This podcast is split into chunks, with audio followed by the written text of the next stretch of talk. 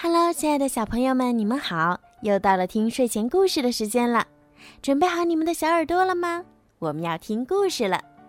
好啦，现在呢，小雨姐姐就要开始给你们讲今天好听的故事了。准备好了吗？彼得潘之飞向永无乡。要去永无乡，温迪他们走的就是右手第二条路，一直向前，直到天亮这条路。不过，要是没有彼得和丁丁林带路，孩子们是怎么也找不到路线的。因为这个地址啊，本身就是他那么信口一说的，地图上根本没有。但都没有关系。还有什么比会飞行时经历的那些更有趣儿呢？比如，飞过高耸的建筑、房屋的塔尖，追逐飞鸟，夺下它们口中的食物，相互之间在空中追来追去。他们不知疲倦，连最小的麦克都没有叫过累。天一时黑。一时亮，一时冷，一时热。最要命的是，他们不累，但会感到困。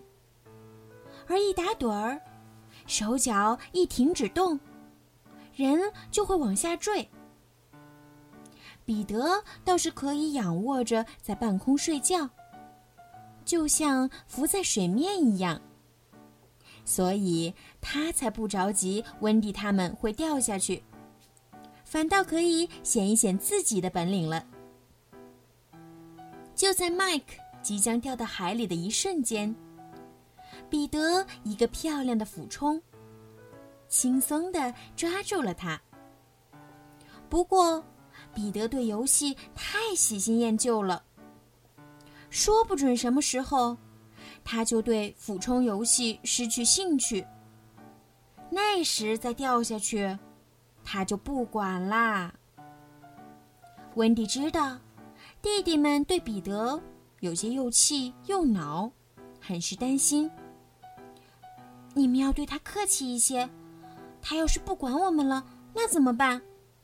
不知道路，也没有吃的，而且我们还没学会怎样停下来。怕什么？地球是圆的，我们一直往前，总会飞回家的嘛。约翰一点儿也不在乎，可他们还是奋力跟着彼得。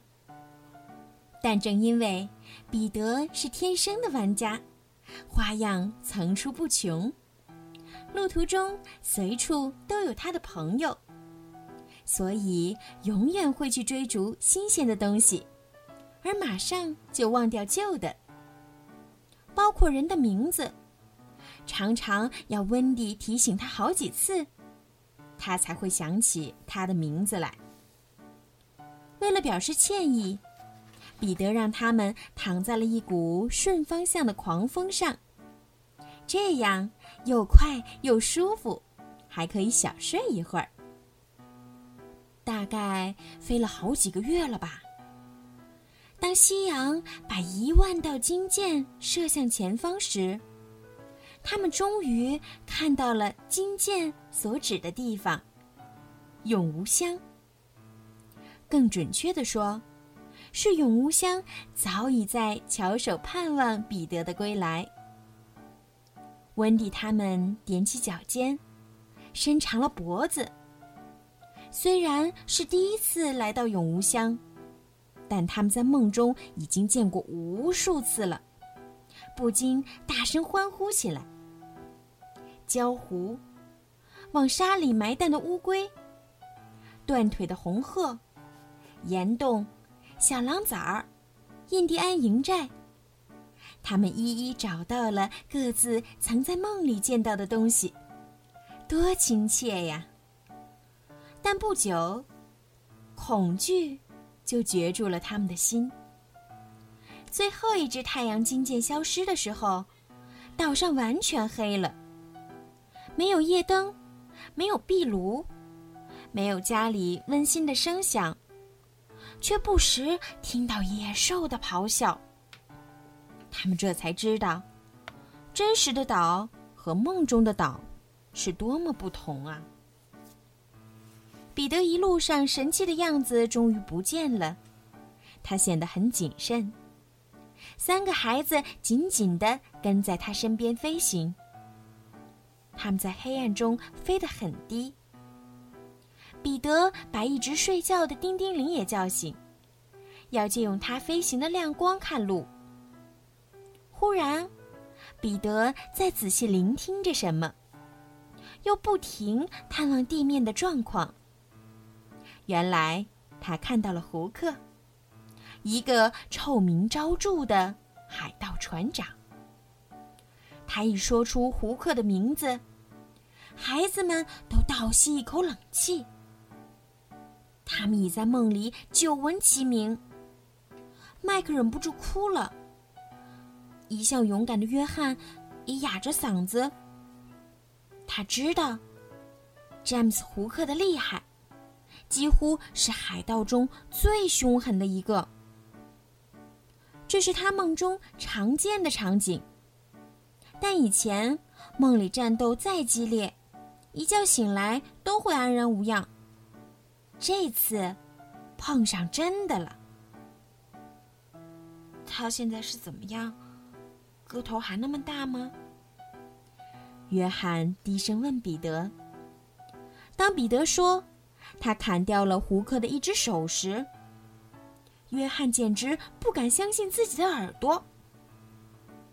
彼得是知道形势的严峻性的，因为胡克已经用铁钩取代了断掉的右手，现在呀变得更加恐怖和残忍。